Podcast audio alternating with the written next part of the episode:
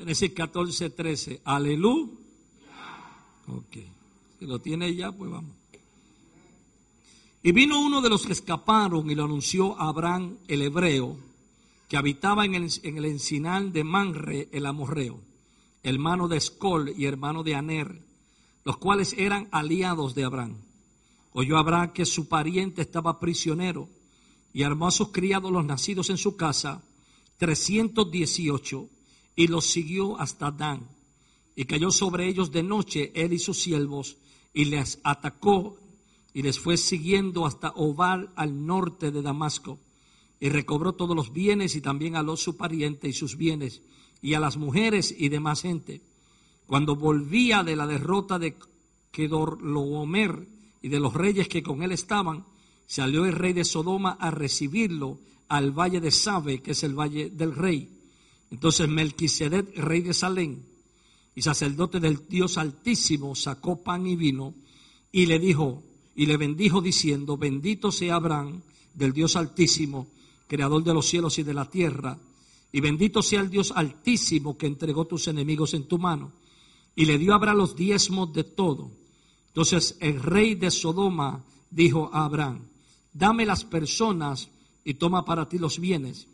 Y respondió Abraham al rey de Sodoma, he alzado mi mano a Jehová Dios Altísimo, creador de los cielos y de la tierra, que desde un hilo hasta una correa de calzado, nada tomaré de todo lo que es tuyo, para que no digas, yo enriquecí a Abraham, excepto solamente lo que comieron los jóvenes y la parte de los varones que fueron conmigo, Aner, Escol y Manre, los cuales tomarán su parte.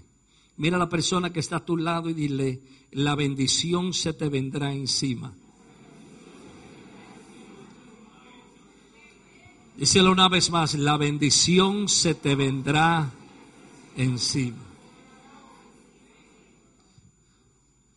Lob había caminado con Abraham muchos años, pero no era parte del destino de Abraham. No todo el que camina contigo es parte de tu destino. Por eso tienes que tener cuidado a quién le cuentas tus secretos, porque puede terminar tratando de matarte. Lot era más bien la responsabilidad de Taré.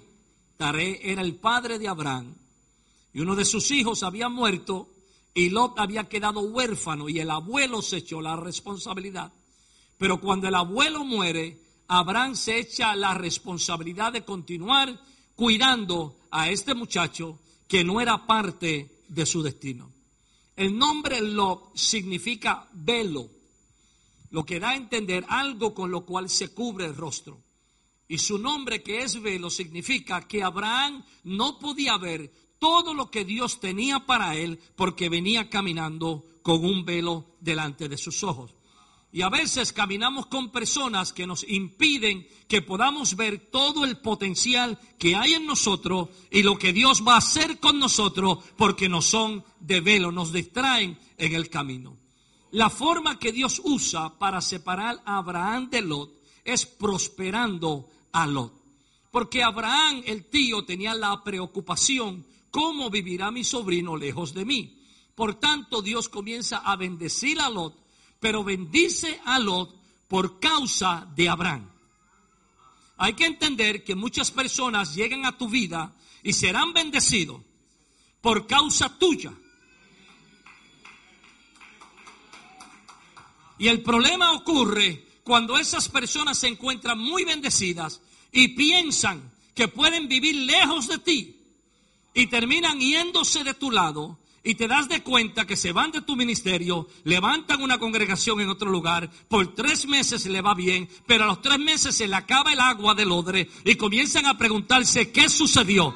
Y es que no entienden que la razón de su bendición estaba en la conexión que tenía. Yo sé que hay algunos que no caminarán conmigo. Yo sé que hay otros que nos veremos cuando lleguemos al final en el reino de los cielos. Pero yo sé que hay otros que caminarán conmigo tiempo o un poco de tiempo. Pero hay otros que han sido destinados por Dios para ser parte de mi caminar. Porque ellos tienen algo que yo necesito y yo tengo algo que ellos necesitan. Por tanto, tienes que tener cuidado que no venga otra persona a tratar de desconectarte de la persona que está siendo instrumento de Dios para bendecirte. Cuando Lot se desconecta de Abraham, pierde toda la bendición, pierde todos los beneficios y termina en la ciudad de, ah, de Sodoma, lejos del propósito de Dios. Ahora hay que entender que el problema que ocurre no era entre Lot y Abraham. El problema era entre los pastores de Abraham y los pastores de Lot. Siempre los pastores andan peleándose. Ok, el problema no era entre Abraham y Lot. Era que la bendición económica era tanta que el ganado de Lot y el ganado de Abraham no podían estar en el mismo territorio porque no había suficiente alimento para ellos. Pero Lot, en vez de resolver el problema de sus pastores, termina desconectándose del viejo. Y hay veces que eso surge en nuestras vidas. No me voy a meter en terreno peligroso. Pero hay veces que el esposo tiene buena relación con el pastor. Es la esposa que está media brava. Entonces él por no tener problema en la casa se desconecta en vez de tratar de resolver el problema en la casa y decirle, mi amor, te quiero, corazón de león, pero no podemos desconectarnos porque eso que parece un martillo que te reprende no es para destruirte, es para formarte. La reprensión te corrige para enseñarte, oh my God, para que aprendas ciertas cosas en tu caminar. Entonces, Lot no resuelve los problemas decide despedirse del viejo y toma lo mejor de Sodoma. Él dice que mirando a la llanura vio el valle que se extendía hacia la ciudad de Sodoma. Lo que no veía Lot era que en medio del valle habían pozos de afartos por donde la gente se iba a pique. Y le deja al viejo el monte. Y el viejo se va al monte, pero en el momento dice que se separan, dice entonces Jehová le abra a Abraham. En el momento en que Abraham y Lot se separan, viene la palabra de Dios y le dice, levanta tus ojos desde el lugar donde estás para que vea la tierra. Dios no le había hablado antes hasta que no hubo una separación. Todo aquel que limita tu vista espiritual tendrá que desconectarse, pero todo aquel que es de bendición a tu vida y tú de bendición a su vida, tiene que tener cuidado de no desconectarse porque es necesario que caminemos juntos. ¿Estás acá? Lot se decide irse y su inmadurez lo lleva hasta la ciudad de Sodoma. Y en la ciudad de Sodoma termina quedando preso de los reyes enemigos, porque siempre una persona inmadura se mete en problemas. Cuando Abraham recibe la noticia es interesante porque dice que escapa uno de los hombres, de los sirvientes, y corre y le da la noticia a Abraham el hebreo. El escritor es claro en decir a Abraham el hebreo. ¿Por qué no dice simplemente Abraham? Sino que lo denomina por primera vez, se menciona Abraham el hebreo, se menciona la palabra hebreo. Hebreo significa el que cruza. Abraham había cruzado el río y por cruzar el río de un lugar a otro le llamaron el que cruza. Por eso el libro de los hebreos, I'm sorry, no fue escrito para los judíos, fue escrito para los hebreos. Ok, ok. El libro de los hebreos en la Biblia que escribió, hubiera sido Pablo o Apolo, porque algunos dicen que fue Apolo, otros dicen que fue Pablo, pero el libro de los hebreos no es escrito para los judíos, es escrito para los hebreos, es escrito para aquellos que han cruzado Estás acá porque el libro de Hebreo nos habla de un mejor pacto, unas mejores promesas, un mejor sacerdocio, un mejor descanso. El libro de Hebreo habla que todo en Cristo es mejor, es mejor que lo que había antes. La relación con Cristo es mucho mejor, el sacerdocio es mucho mejor, los resultados son mucho mejor. Por tanto, el libro de Hebreo es para los hebreos. Yo quiero preguntar, ¿habrá algún hebreo en medio nuestro? Ok, no pregunté si había algún judío, pregunté si había algún hebreo, alguien que ha cruzado de la potestad de las tinieblas a la potestad de la luz, alguien que cruzó de muerte a vida. Ok, estoy en el lugar correcto. Cuando Abraham recibe la noticia, arma a sus siervos Y es interesante de nuevo porque Moisés, que es el escritor de Génesis, dice a sus siervos nacidos en casa. O sea, él no llevó a la guerra siervos que compró en el mercado de esclavos. Él llevó siervos que nacieron bajo su ministerio. Porque el problema de poner en posiciones a gente que no son hijos es que cuando comienza la, guerra se nos van en contra. No iba a nadie a decir nada. No, no, no me entienden, ok, déjame hablar en puertorriqueño. No sé si habrá algún puertorriqueño escondido por ahí medio asustado. Pero en mi casa, en mi casa, somos 10 nada más de familia.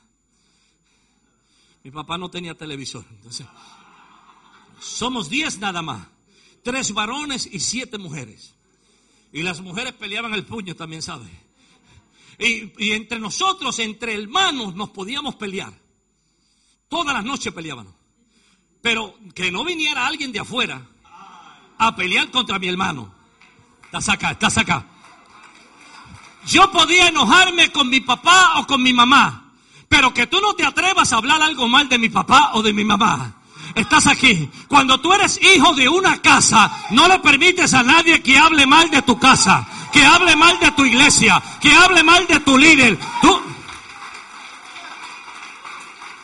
Rápido tú le enseñas los cinco ministerios y le dices apóstol, profeta, evangelista, pastor y maestro. Tú le dices, no, no, no, no, yo quizás estoy molesto con papá, pero usted no puede hablar mal de mi papá. Aleluya. Los siervos nacidos en la casa son hijos que defienden la casa.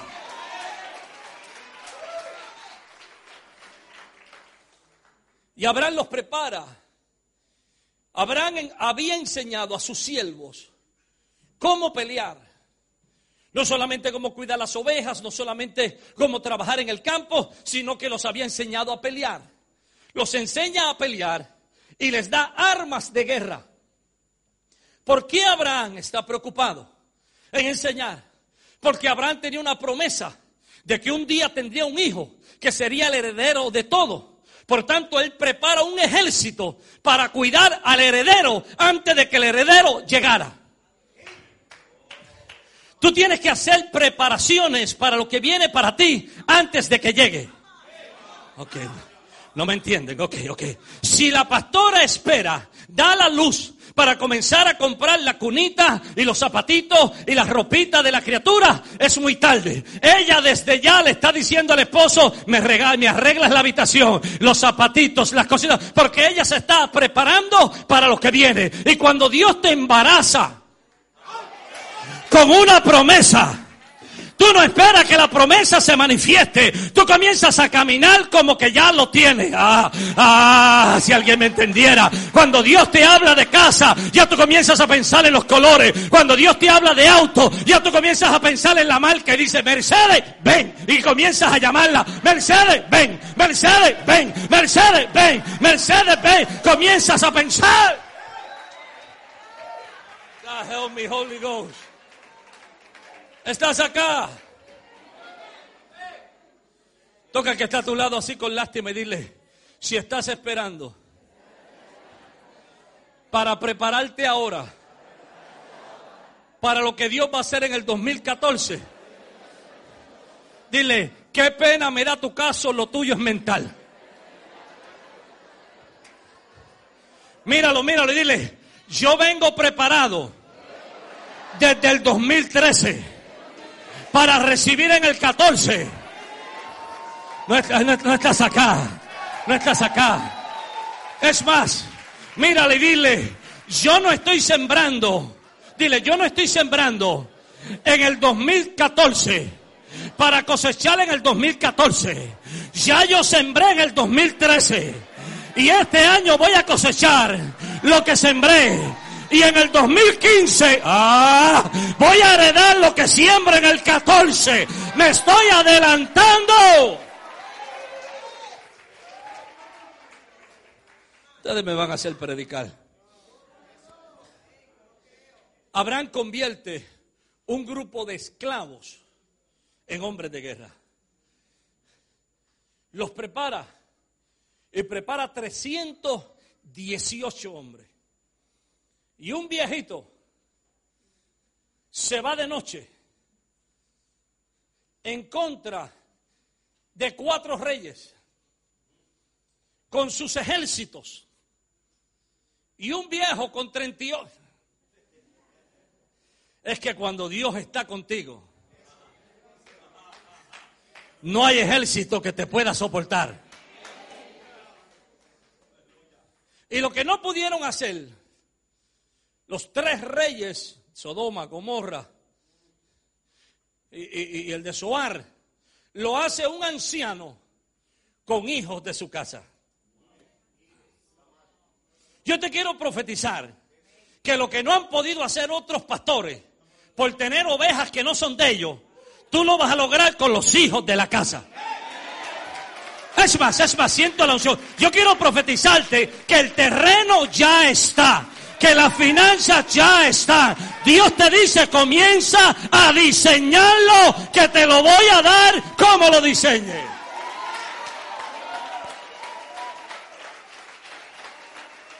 Aleluya.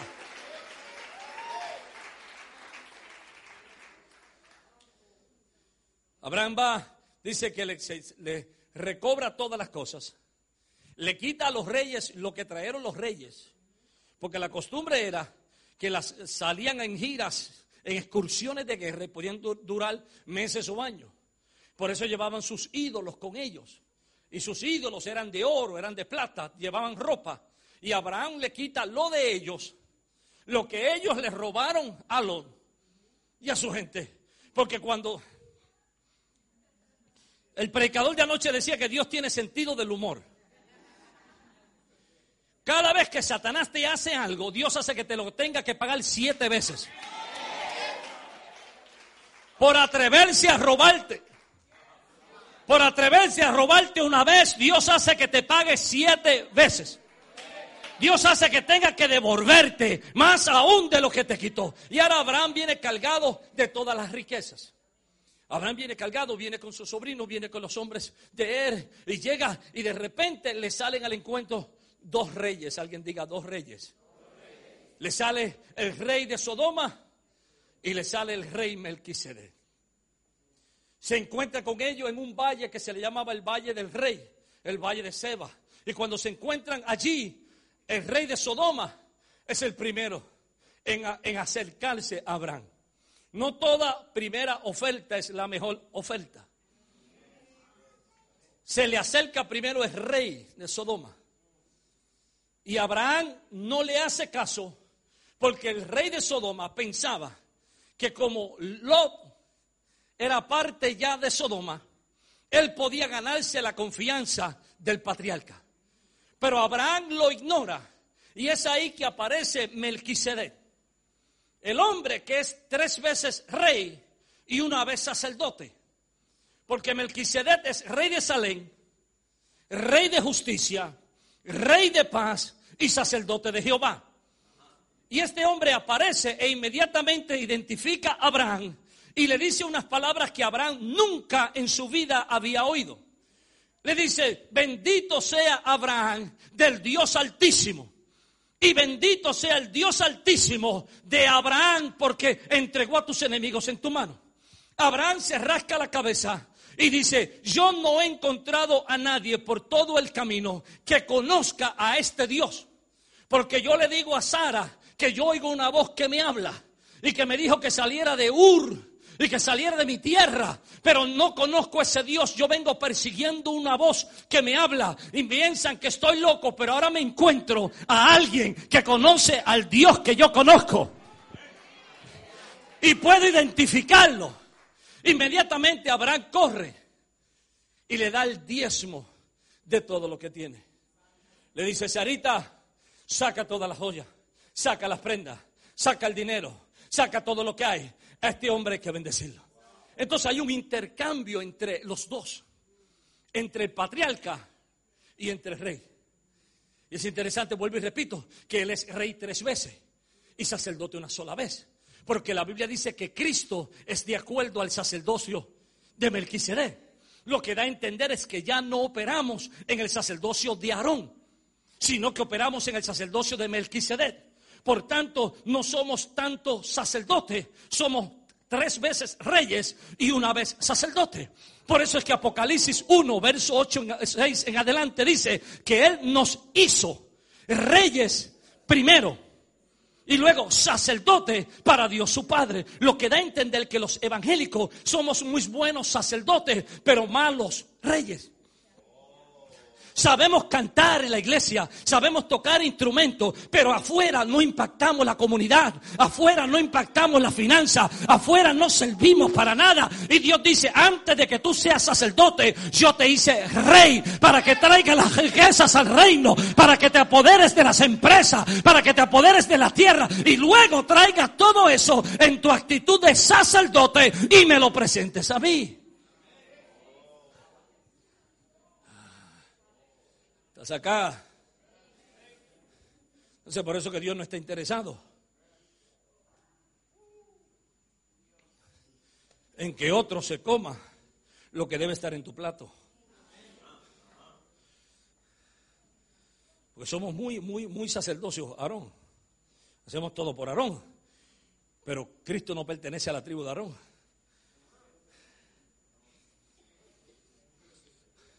Por eso no te ofenda cuando otro hermano compra una camioneta cero kilómetros. Y tú tienes un auto que, parece que trabajas para el gobierno echando humo por toda la calle, matando los insectos. Si tú eres contento con eso en el sacerdocio de Aarón, Dios te bendiga. Pero no te enojes cuando el hijo de otro quiere prosperar. Porque él tiene una mentalidad de sacerdocio de Melquisedec. No sé si estoy ofendiendo a alguien.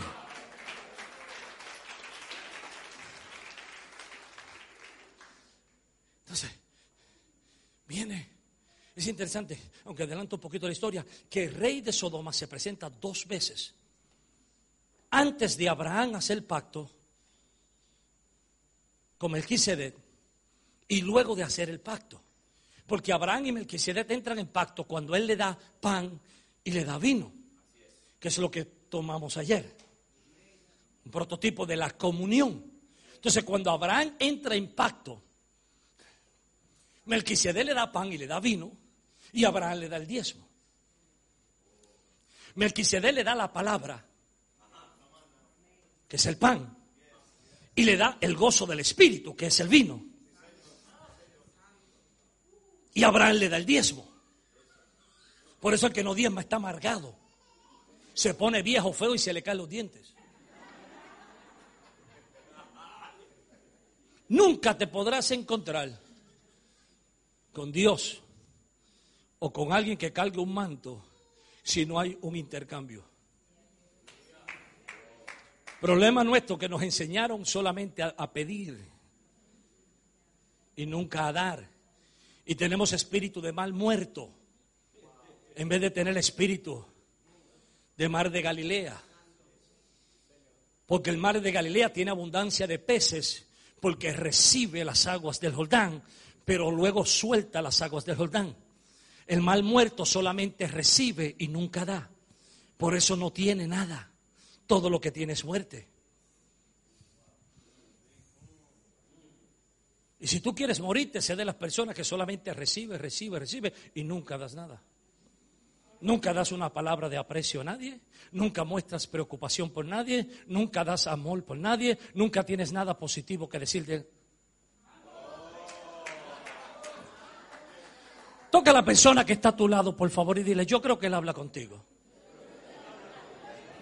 Dile, conmigo no es la cosa.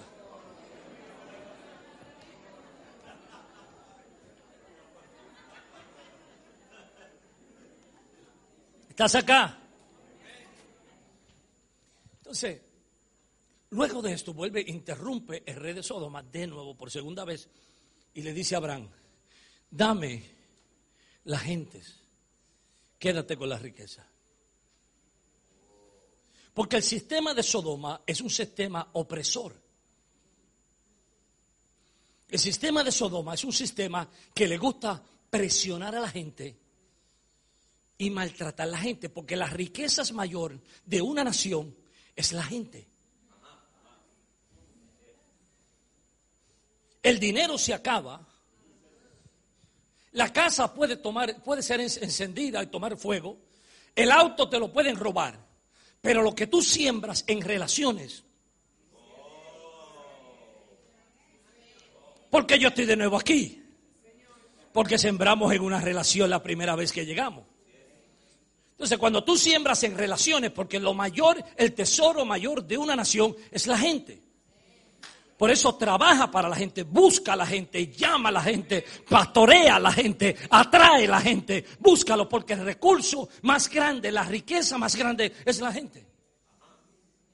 De nada vale el oro si no hay gente para comprarlo, para trabajarlo. De nada vale la riqueza si no hay gente. De nada valen los productos si no hay consumidores. Las riquezas de una congregación es la gente. Cristo vino por gente. La gente son la parte del cuerpo de Cristo. Y Cristo todo lo hace por el cuerpo por el cuerpo. Anoche el apóstol nos leía, amén, con donde habla Corintio, que dice que el que no discierne bien el cuerpo de Cristo no debe tomar la cena. Y cuando se refiere a discernir el cuerpo es que no ve, que no conoce, que no trata bien al cuerpo de Cristo. Si usted vive enojado con su hermano, usted no está discerniendo que mi hermano es parte del cuerpo de Cristo. Quizás es más negrito o es más blanquito, es más flaquito o es más gordito. Tiene las orejitas así o tiene la nariz aplastada. Me gusta como habla o no me gusta. Eso no tiene nada que ver. Él es parte del cuerpo de Cristo, del cual yo soy parte.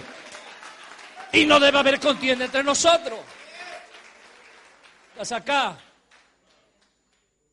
Entonces le dice, le dice, dame la gente. Quédate con la riqueza. Y Abraham le dice, no, yo no quiero tus riquezas. Porque yo no quiero que tú digas que tú enriqueciste a Abraham. A Abraham lo enriquece Jehová. O sea, Abraham le está diciendo, yo no necesito nada ilegal. O sea, yo no necesito comprar unas llantas robadas, le dice Abraham, Abraham, Abraham. Abraham dice, yo no necesito hacer algo en contra de la ley para decir que Dios me bendijo. Okay. Abraham rechaza la, oferta del rey de Sodoma porque los, los regalos crean compromisos. Los regalos crean compromisos. Sobornan a la gente con regalos. Yo hice algo por ti y ahora tú haces algo por mí. Yo te ayudé a cruzar del río, ahora cuando llegues al otro lado del río me ayudas a cruzar a mí.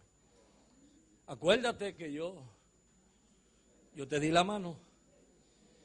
Entonces los hijos de Dios, los ministros, tenemos que tener cuidado de que no vender nuestros dones por los regalos.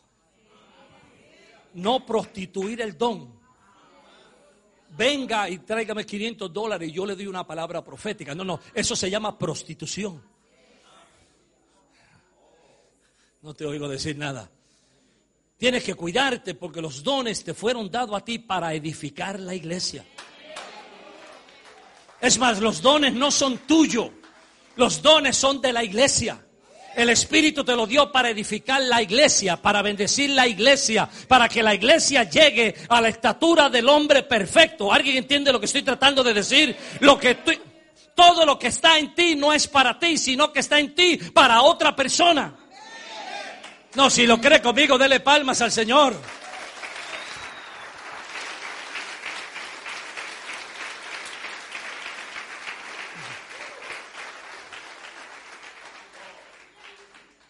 Abraham acababa de hacer el pacto con el rey Melquisedec. Cuando aparece este hombre a hacerle la oferta para tratar de confundir el pacto, Abraham le dice, no lo quiero, ni una correa del zapato, ni un hilo, nada quiero quiero, no necesito nada de ti, no necesito nada de tu sistema.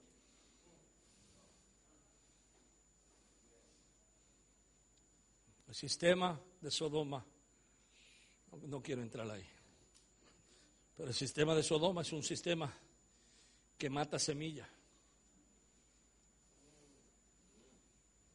Por eso de ella es que vienen los sodomitas. Son sistemas que depositan semillas en lugares donde no pueden ser fértiles. Buen entendedor, con buena. Sino que se deposita semillas en lugares donde son expulsadas del cuerpo y no reproducen. Y nosotros como ministros tenemos que tener cuidado de no estar depositando nuestras semillas espirituales en personas que nunca van a producir nada. Que te hacen invertir tu tiempo o gastar tu tiempo atendiéndolos a ellos, que siempre están en la misma situación, en la misma condición y siempre están tratando el mismo problema y siempre andan, andan peleando con la tela de araña en vez de matar la araña. Y te roban el tiempo que puedes dedicar a gente que puede ser más productiva. Porque si te descuida, hay gente que te roba el tiempo. Ay, ay, ay. Mira que está a tu lado y dile, no tengo tiempo para perder el tiempo. Por favor, no me hagas perder el tiempo. Que no tengo tiempo. Hay un predicador norteamericano que dice, mientras vivo me estoy muriendo. Porque el momento que vivo ahora no lo volveré a vivir otra vez. Por tanto, no tengo tiempo para perder tiempo con personas que me hacen perder el tiempo porque yo sé que tienen tiempo. Por eso tienes, la cosa es contigo hoy. Tienes que identificar bien a los hijos e invertir en los hijos. Y sacarlos aparte y sentarte con ellos y cenar con ellos. No sé si lo estás haciendo o no, esto no hemos hablado. Y comenzar a invertir, a engendrar en ellos el mismo ADN que está en ti. Y van a haber tres o cuatro que se van a molestar y van a decir, ay, ahora el apóstol tiene su grupito. Y tú dile, sí, Cristo también tenía su grupito.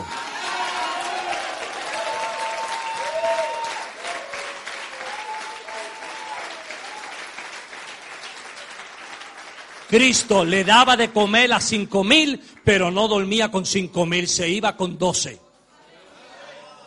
Y cuando quería privacidad, dejaba los doce y solo entraba con tres.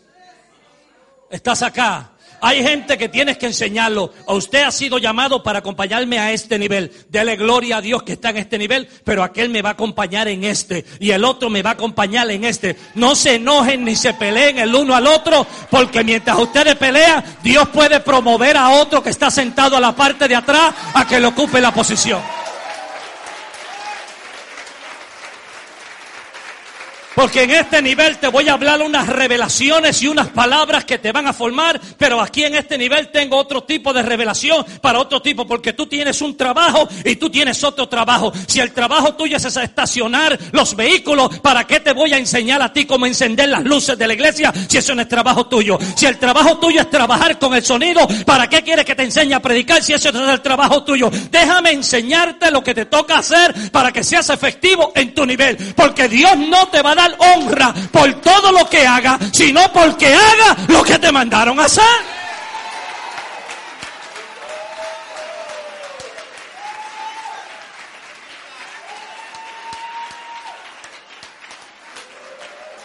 Yo quiero que mires a alguien con una sonrisa. Mira a alguien con una sonrisa y, y díselo así a los puertorriqueños. Dile, chico, ponte a hacer tu trabajo y no te metas en mi trabajo. Que mientras me estás mirando a mí, no haces lo que tienes que hacer. Ay, ay, ay, ay, ay, ay, ay. Estoy ofendiendo a alguien y me alegro. Yo soy como el tiburón que cuando huelo sangre ataco estás aquí. Pero yo no vine a cantarles a ustedes cancioncitas para que ustedes se duerman. Yo vine a una iglesia que va a conquistar. Yo vine a una iglesia de reino. Yo vine a una iglesia con propósito. Yo vine a una iglesia con destino. No niños, sino hijos. Dale un puño al que está a tu lado y dile reacciona.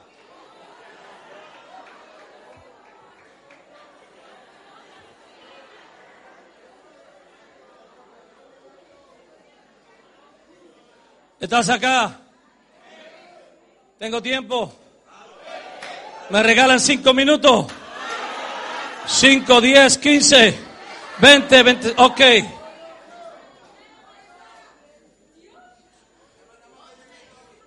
Tienes que tener cuidado de que hay gente que van a venir simplemente a gastarte tu tiempo. Y tu tiempo es demasiado de valioso. Tú solamente vas a vivir una vez.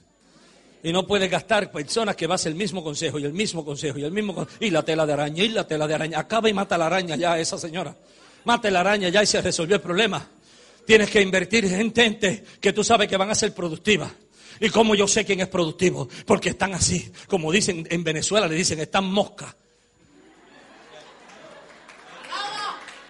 Están así, que, que como el portero cuando juegan fútbol, no, que está ahí, que no deja pasar una. Él está ahí cada vez que el pastor, no me hable que estoy oyendo una palabra, no me hable que no tengo tiempo para escucharte a ti. Allá está el profeta hablando y cada vez que dicen algo dice, eso es mío, eso lo recibo, eso lo tomo, eso lo creo.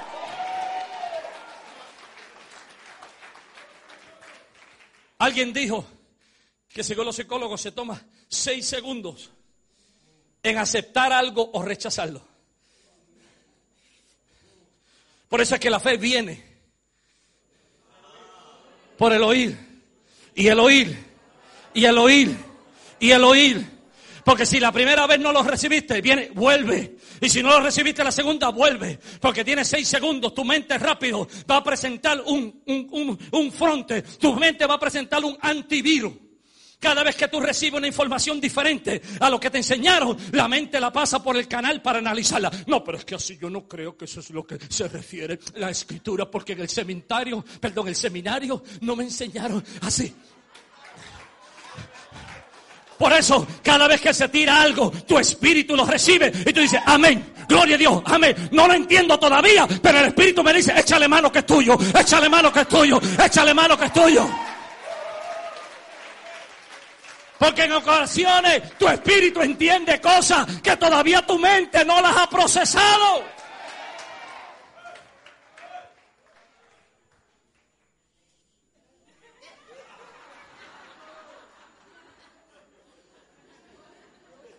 Óntate bien, Danilo, que vamos a tocar ya mismo. ¿Estás acá? Cuidado con esa gente que te roba los sueños. Abraham le dice al rey no puedo aceptarte.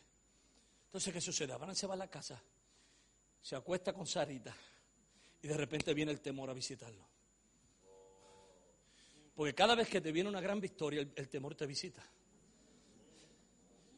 ¿Habré hecho yo la decisión correcta? Quizás me equivoqué. Quizás no fue eso lo que Dios me dijo. Y malinterpreté la palabra profética. Y Abraham está preocupado, como están algunos cada vez que tiene que tomar una decisión. No sé, Dios está hablando por aquí, por aquí. Ok. Entonces, Abraham se preocupa y Dios lo despierta.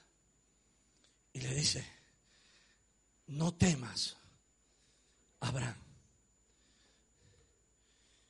Yo soy tu escudo Génesis 15.1. Y tu galardón será sobremaneramente grande. Dios le dice a Abraham, yo soy tu escudo.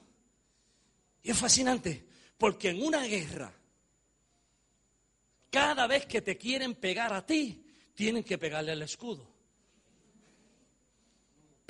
Y Dios dice, yo soy tú cada vez que el diablo te quiera pegar, Dios dice, no te va a poder pegar porque para pegarte a ti tiene que pasar por mí.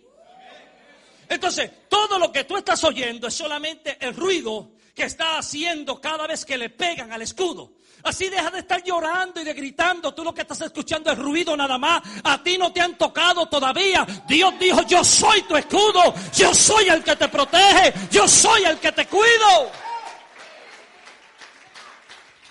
Todos los golpes los lleva el escudo. Y luego le dice, y tu galardón será sobremaneramente grande.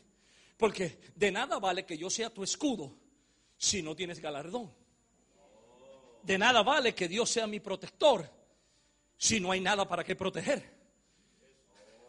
Si no tengo casa, si no tengo finanzas, si no tengo nada, ¿para qué necesito un escudo?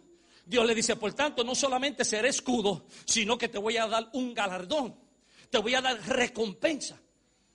Y es ahí que Abraham le dice a Dios, ok, espérate, la cosa suena buena, pero aquí hay un grave problema. Y esto es en la Biblia de Víctor Sanabre del 2014. Traducción actual, echa para acá que te voy a enseñar. Se llama. Pronto en la librería cristiana preferida. Abraham le dice, Dios, tú me prometes todo esto, pero hay un problema. No tengo hijo que me herede. Y de nada me vale todo lo que tengo si no tengo a quien dejárselo. Por eso tú tienes que comenzar a multiplicar el instrumento, el don que Dios te ha dado. Y comenzar a dar clases, enseñar a alguien, enseñarlos a adorar. No a entretener, sino a adorar. Invertir en la gente, buscar discípulos y formarlos formarlos para que esa gente comience a, recibir lo que tú tienes. Lo peor que puede suceder es que te mueras y te lleves todo ese tesoro contigo al cementerio. Abraham le dice, de nada vale que tenga todo esto si no tengo descendencia, no tengo hijo. Y Dios le dice, Abraham, sal fuera. Abraham estaba en su casa de campaña, señores, estaba en su calpa, como le dicen acá, casa de campaña, ¿no? En su tent. Oh, perdona, I'm sorry, I didn't know you know in English. Ok, con Ishiwa. Ok, ten, le dice, le dice, Abraham, el problema tuyo es que mientras tú estás metido aquí debajo, todo lo que ves limitaciones. Miras para un lado y ves paredes, mira para el otro lado y ves paredes. Abraham, tú ves limitaciones. Sal fuera y yo te voy a cambiar el ten, te voy a cambiar la carpa por el cielo. Y cuando salgas afuera, comienza a mirar las estrellas. Ahora te voy a aclarar la visión. Si te cambio la posición, aumenta tu visión. Porque un cambio de localidad va a cambiar de posición. Por eso mucha gente queda ciega espiritualmente en la iglesia, porque siempre están andando con el mismo grupo de ciegos. Pero en el momento en que cambies ese grupo de ciegos y comiences a conectarte con gente que sea más espiritual que tú, Oh, dice un predicador norteamericano, si tú eres el más inteligente del grupo, salte del grupo. Busca a alguien que sea más inteligente que tú para que te provoque a ser más excelente. Busca a alguien que ore más que tú, que tenga más fe que tú, para que te provoque a crecer.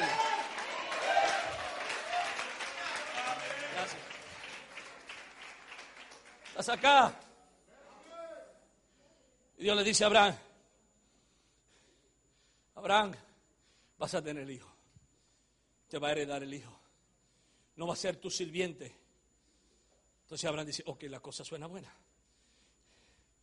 Y le dice Abraham a Dios, Génesis 15. Porque si Abraham podía ver lo que Dios le prometía, podría obtener lo que Dios decía.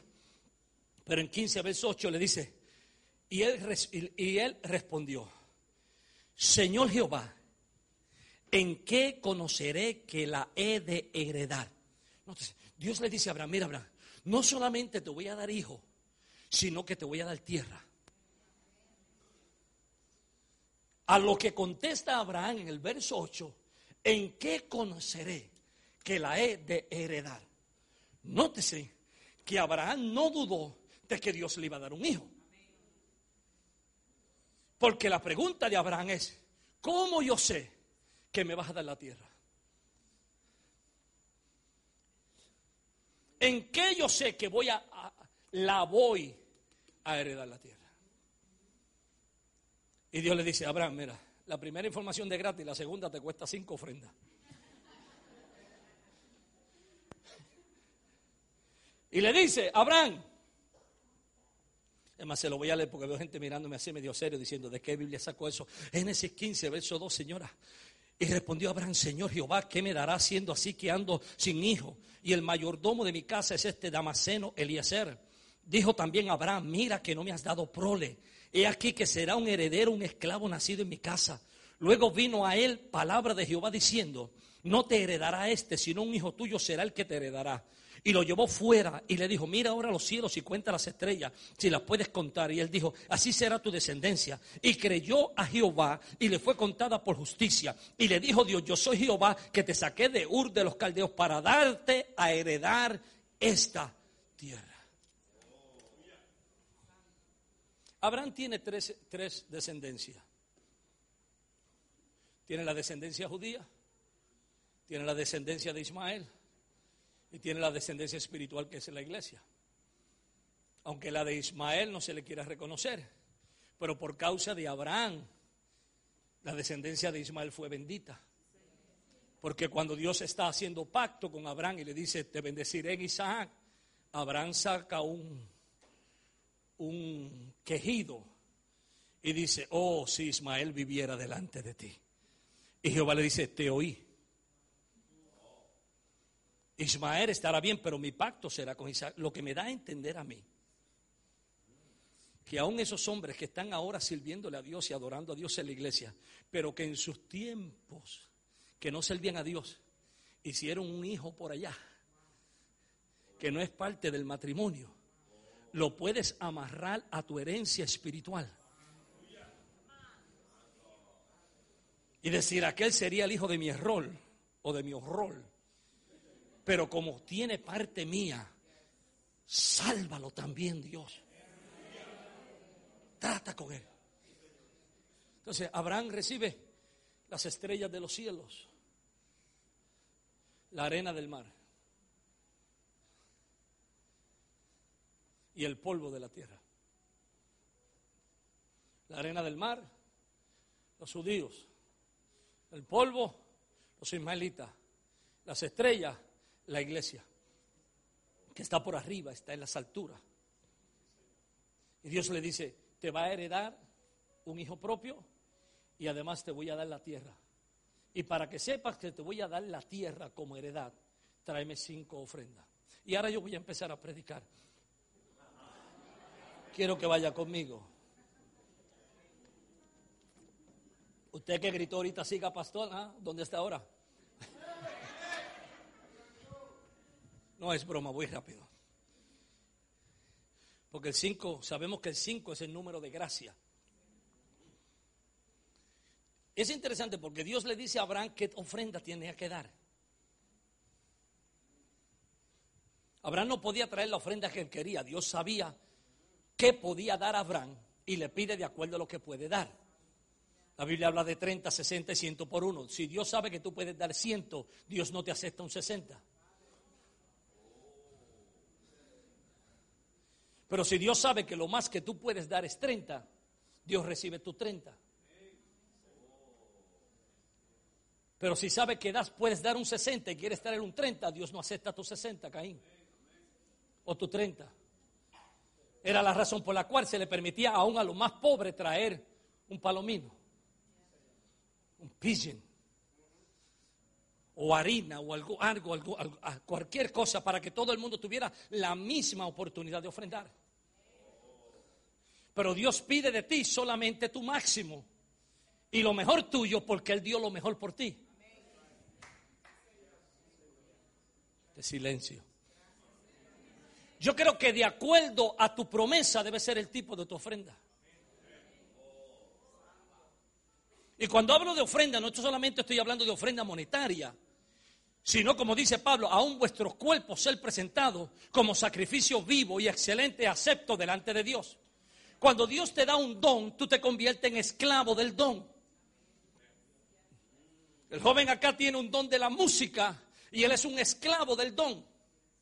Mientras otros andan haciendo otras cosas, él tiene que estar practicando y él tiene que estar ensayando y él en la mente está ensayando. Y el que compone cánticos está oyendo una predicación, pero usted oye una predicación en lo que está oyendo, cómo poner esa predicación en un cántico y se convierte en un esclavo del don. El que toca un instrumento se convierte en esclavo de estar continuamente ensayando para perfeccionarse. El predicador se convierte en un esclavo del don, porque mientras otros andan de fiesta, él está pensando en que tengo que preparar la palabra, tengo que estudiar, esa es la razón, hermano. Como estoy en casa, puedo hablar con libertad. Esa es la razón por la cual usted no le paga a nadie por predicar. Usted le paga por prepararse para predicar. No me entendieron, me voy por acá. Got a slow group over there. Help me, Holy Ghost. ¿Estás acá? O sea, no, no, es, no es que la gente dice, usted le va a pagar dinero a un predicador por predicar la santa, bendita y gloriosa palabra del Señor. No, doña Lola, por para predicar no se predica, es por las horas que tuvo que estar encerrado en la casa, orando, leyendo, estudiando buscando la Biblia en hebreo, en griego, en arameo, buscando qué dice este texto con el contexto para no tener un pretexto y tratando de buscar, respetando la inteligencia de la gente para no venir aquí a tratar de inventar, sino respetando el pueblo y sabiendo que es la iglesia de Jesucristo en las horas.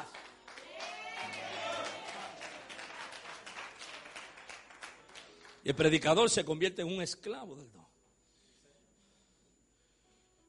Y en todo lo que usted hace, usted se convierte en un esclavo de eso. Porque lo quiere perfeccionar. ¿Estoy haciendo bien? Tenga una empresa, tenga un negocio, usted se convierte en un esclavo de eso. Por eso yo nunca me hice esclavo de perder peso. Es una esclavitud. Cuando aumenté de peso me tumbé el cabello y, ahí quedó, todo quedó normal.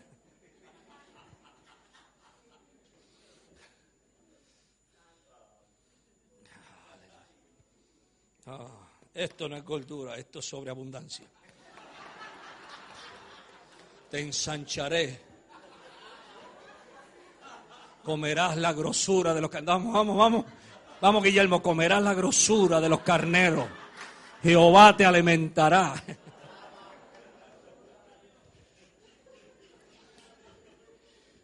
Voy rapidito. Dios le dice a Abraham, te digo que vas a tener un hijo una promesa. Abraham dice, lo creo, lo recibo. Te digo que te voy a dar la tierra. Abraham dice, ¿cómo lo voy a saber? Dios le dice, para manifestarte, ¿cómo te voy a dar la herencia en la tierra? Tráeme cinco ofrendas. Tráeme una becerra de tres años. Tráeme una cabra de tres años. Tráeme un carnero de tres años. Tráeme una tórtola y tráeme un palomino, que es una pequeña pigeon un pichoncito de paloma, le dicen allá. ¿Por qué una becerra? Tome nota, secretario, que voy a dictar sentencia. ¿Por qué una becerra? Esos dedos funcionan. Sí, sí. Ahí está contratado el resto de la predicación. Gracias. La becerra significa el poder de la multiplicación. Yo, ahora yo voy a empezar a profetizar para los que son vivos acá, los que son moscas. Dios dice, te voy a dar el poder de la multiplicación. Lo que Dios te va a dar en el 2014 tendrá el poder de la multiplicación. Mientras otros tienen escasez, usted va a tener multiplicación y abundancia.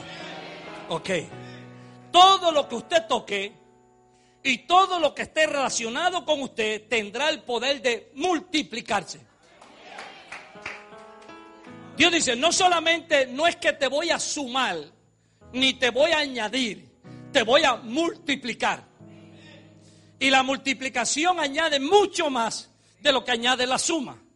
La multiplicación trae crecimiento. Dios le dice a Nueva Vida, te voy a hacer crecer voy a hacer crecer tu membresía, voy a hacer crecer la adoración, voy a hacer crecer la gente que vengan a adorar en este lugar. No es añadir, es multiplicar. Alguien grite multiplicar. Cada cosa se multiplica de acuerdo a su género. Los músicos tienen que multiplicarse por más músicos.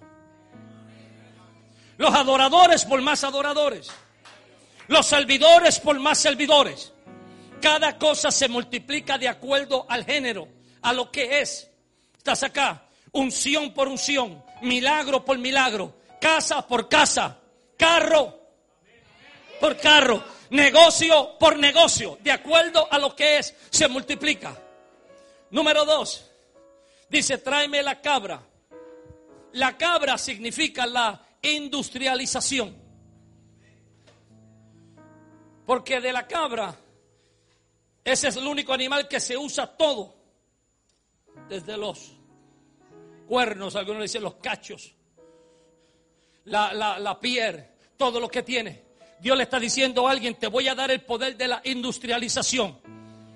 Dios le está diciendo a alguien, te voy a dar tu propia empresa. No sé si me equivoqué de iglesia. Dios le está diciendo a alguien, te daré una idea de un producto para que lo patentice y lo ofrezcas al público. Estás acá. Dios le dice, Dios le dice a alguien, la solución de la necesidad de otro está en tus manos. Dios va a permitir que otro tenga una necesidad, pero va a ser para ti una oportunidad. Entre los chinos no existe la palabra necesidad, sino que ellos la interpretan como oportunidad. Cada vez que uno necesita algo, Dios va a hacer que tú tengas la respuesta para eso. Estás acá, donde otros solo ven imposibilidad, usted va a ver oportunidad. Alguien grite oportunidad.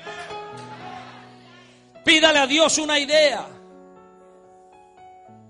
de crear algo. Yo estoy orándole a Dios que me dé una idea.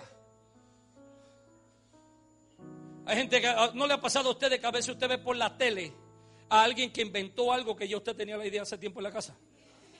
Y nunca se movió ni hizo nada.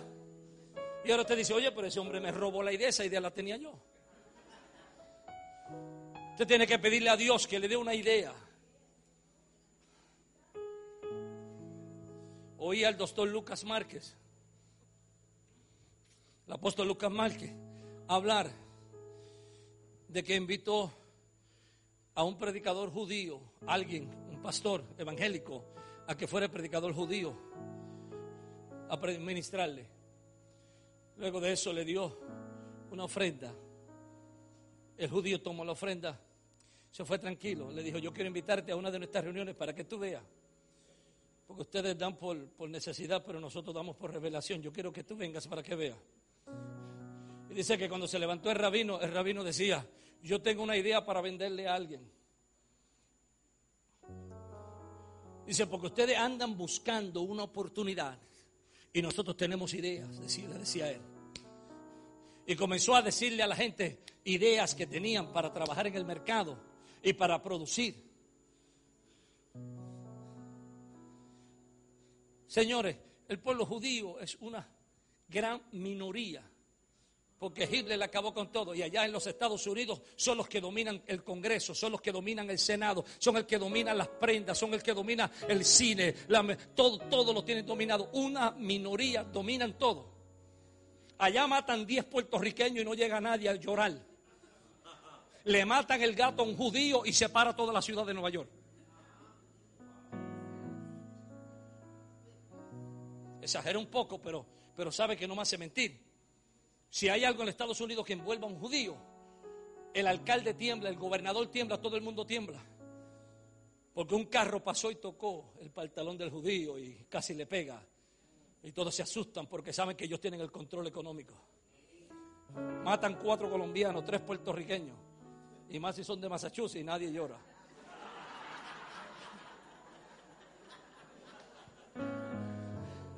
¿Qué está diciendo Sanabria? Tú tienes que cambiar tu mentalidad. Si tú no te das tu lugar y tu posición y te comienzas a ver como lo que eres, el mundo no te va a reconocer. Esa falsa humildad que tenemos los evangélicos, aquí yo estoy como Diosito quiere. Y Dios dice, usted lo que me da es vergüenza, como un hijo todo sucio, todo, todo mal vestido. Usted dice que es hijo de un rey. No, Señor, comience a...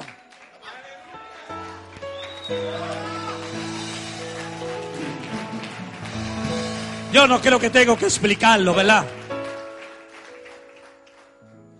Pídele a Dios que te dé una idea. Una idea creativa. Número tres, carnero. El carnero significa dominio sobre cielo y sobre la tierra. El carnero representa fuerza porque tiene todas las fuerzas en sus astas, en sus cuernos, en sus cachos, dicen en otro lugar. Toda su fuerza está ahí. Yo quiero profetizarle a alguien que en este año no vas a estar pasivo. Basta ya de que la gente te pegue. Es el momento de tú pegarle a alguien.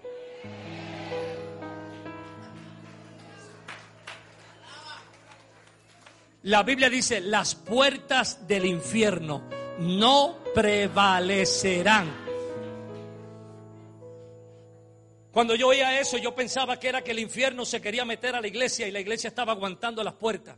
hasta que lo leí bien y me di de cuenta que lo que está diciendo no es las puertas de la iglesia no soportarán al infierno, es las puertas del infierno no podrán prevalecer. No es el diablo metiéndose en la iglesia, es, es la iglesia metiéndose en la casa del diablo tumbándole las puertas y el diablo aguantando las puertas y la iglesia, salte diablo de mi comunidad, salte diablo de mi casa, salte diablo de mi finanza, salte diablo de mi salud, salte fuera. Es las puertas del infierno las que no van a poder prevalecer. Debemos de ser pasivos. Y saquemos ese espíritu de guerra.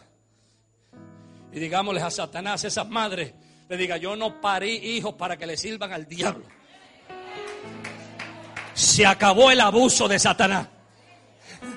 Y te metas en los lugares que tengas que entrar y decir, no, no, no, mi hijo le sirve a Dios.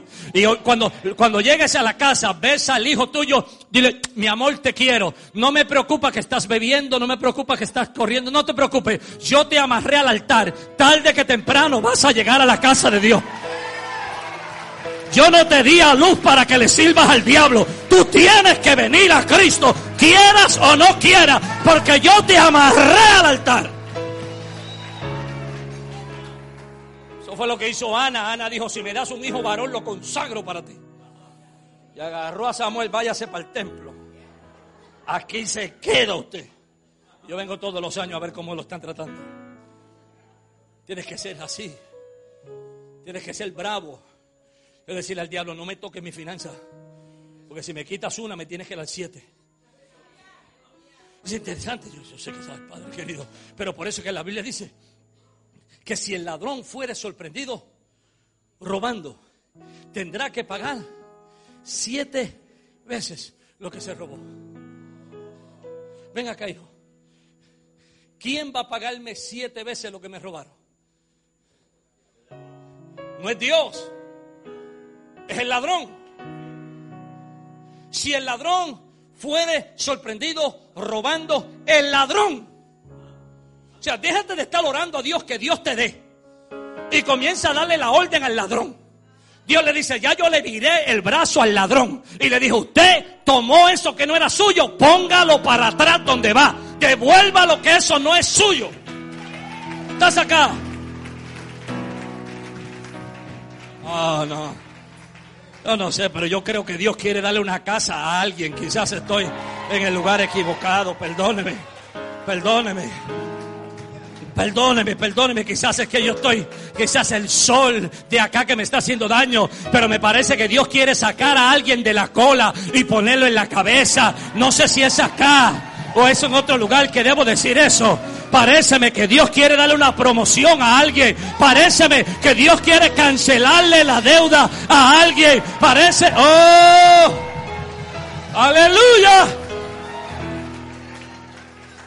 No puedes recibir lo que no estás esperando. Porque cuando viene el camión a hacer el delivery, tú no estás en la casa. Pero cuando usted está en espera, pasa una moto y usted está mirando a ver si es para usted. Pasa una bicicleta y usted mira por la ventana a ver si es. Si usted no está en expectación, usted no recibe nada.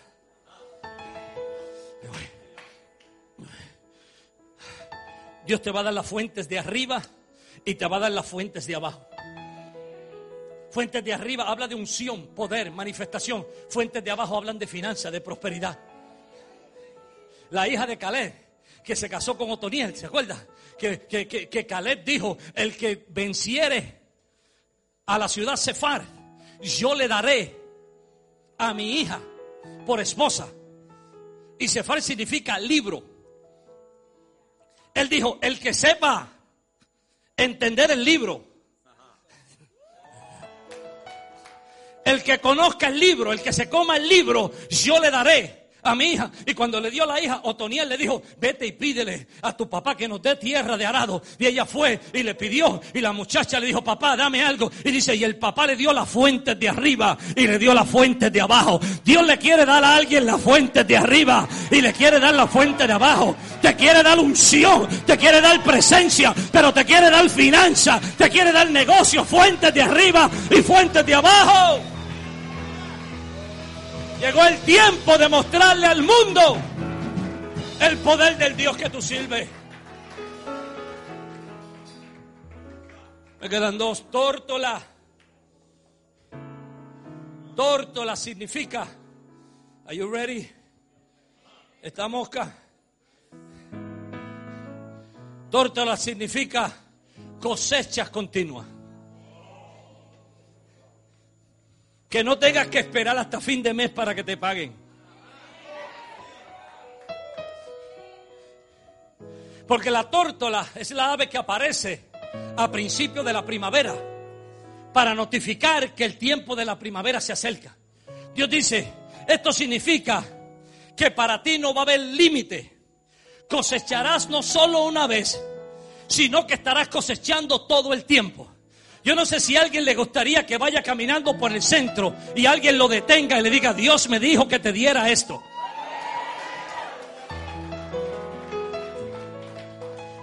Cosecha continua. Yo viajé, viajé a, a, Venezuela en una ocasión. Y se me quedaron las maletas. Me perdieron el equipaje. Y yo tenía que ir a predicar y no tenía el equipaje. Y andaba así con unos maones, unos jeans. Usted sabe, disfrazado, ¿no? Para confundir al enemigo. Y cuando nos tuvimos que quedar casi en el aeropuerto porque el avión se nos fue, un, bueno, un, drama, un drama, una película de Hollywood. Y de repente cuando voy con un pastor así pasa alguien por el lado y me mira y me dice, usted es Sanabria. Y cuando alguien me pregunta, ¿usted es Sanabria? Yo me pongo cuidado porque sí, le debo dinero. Y yo le digo, sí.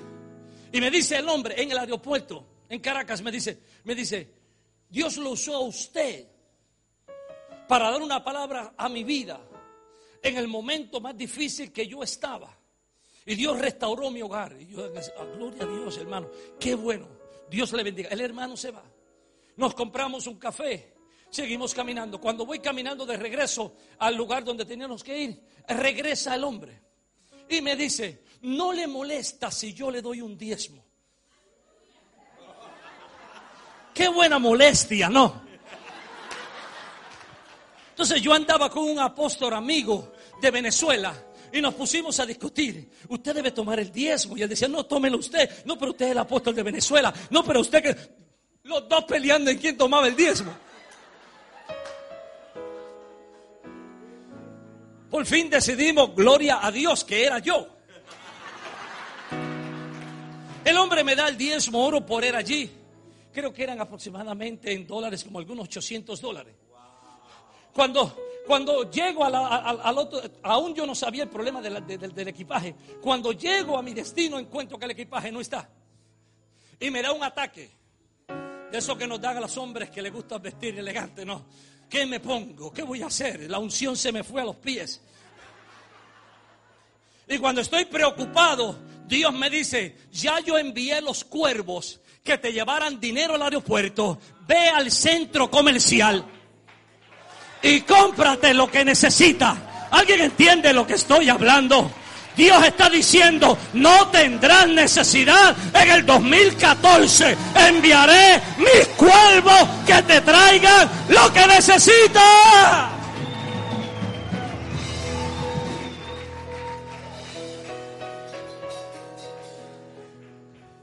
Levante su mano, levante su mano. Yo quiero profetizarte, prepárate para recibir cosechas que no esperaba. Dios va a ocasionar que a gente que tú no le caes bien te bendigan. Porque la Biblia dice que el que ama a Dios, Dios hace que aún sus enemigos estén en paz con él.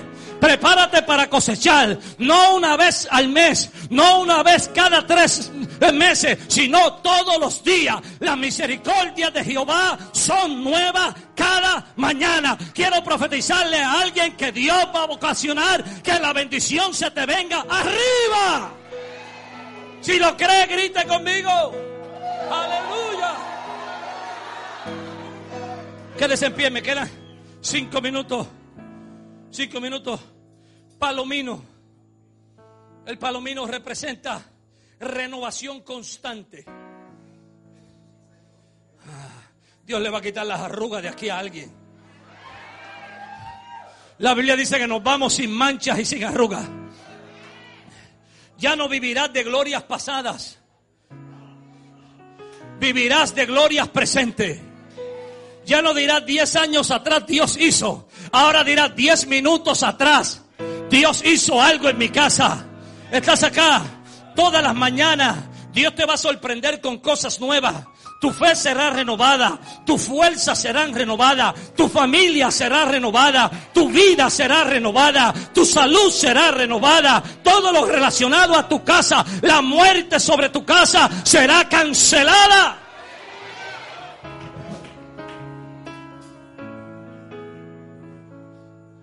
¿Sabe que la iglesia que pastoreamos, que ahora está pastoreando nuestro hijo Eric, espiritual, 18 años, nunca hemos enterrado a nadie?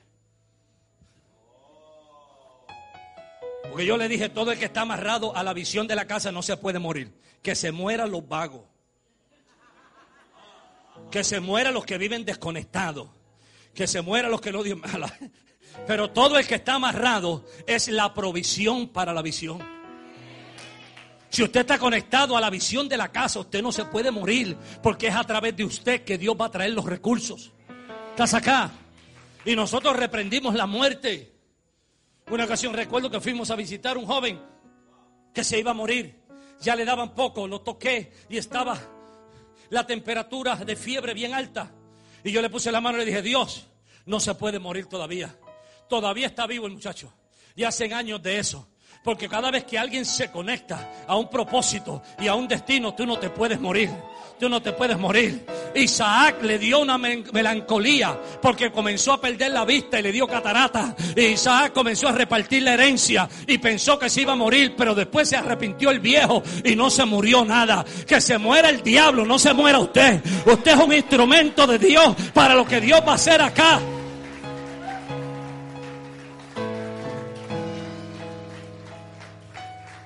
Alguien levanta la mano y diga la bendición de Dios caerá sobre mí y sobre mis hijos. Le dejaré herencia a mis hijos y a mis nietos. Diga conmigo, el favor de Dios se derramará sobre mi vida. Seré bendito al levantarme, seré bendito al acostarme, seré bendito al salir, seré bendito al regresar. Si el enemigo viniera contra mí por un camino, por siete caminos, huirá delante de mí. Me pedirán prestado a mí y yo no pediré prestado a nadie. Dios pondrá su mano sobre mí. Bendito yo, bendito mis hijos, bendito todo aquel que está en contacto conmigo. Toda maldición que me lanzan en el aire se cambia en bendición.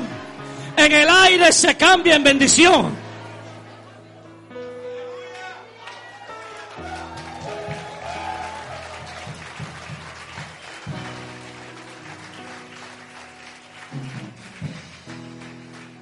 Hago ecos a las palabras del pastor Luis ayer. Tus enemigos no son tus enemigos. Tus enemigos trabajan para ti. Por eso estoy de acuerdo en que le envíes un saludito en Facebook a tus enemigos y le diga gracias, te bendigo para que este año vivas mucho. No te mueras hasta que no veas lo que Dios va a hacer conmigo. Tus enemigos trabajan en formar tu carácter, tu temperamento. Que cuando te los antes de encontrártelo tú dices cuando me lo encuentre me voy a convertir en el karate kid. Y te los encuentras y lo que haces es que le das un beso Y después tú haces, mm", y Dios te dice, no, has madurado, has crecido, pasaste la prueba, no te vengaste, estoy orgulloso de ti. ¿Estás acá? Yo no sé si yo tuviera tiempo para orar. Yo quiero hacer una, una oración general que usted levante sus manos ahí donde está solamente la gente que están en expectativa de recibir algo poderoso este año. Levanten la mano. Todo el que se quedó amarrado al año pasado, pues se queda con la mano abajo, pero todo el que anda esperando, ustedes son excusados, los músicos. Levante su mano. Yo quiero que usted diga conmigo, Dios, yo quiero agradecerte por este tiempo en mi vida pasé el año pasado con muchas dificultades, con muchos momentos difíciles. Te confieso que en ocasiones no sabía cómo lo iba a lograr, pero crucé al otro lado, porque tú has puesto promesas sobre mí y sobre mi casa. Y yo sé que este año veré más aún de lo que vi el año pasado palabras proféticas que no se han cumplido todavía, se van a cumplir, se van a manifestar en mi vida y en mi casa. Este año, Señor, mis hijos llegan a ti. Mis seres queridos llegan a ti. Este año, Señor, me remontaré como a las águilas y alcanzaré alturas. Nada me detendrá Nada me detendrá. Es mi tiempo. Es mi tiempo.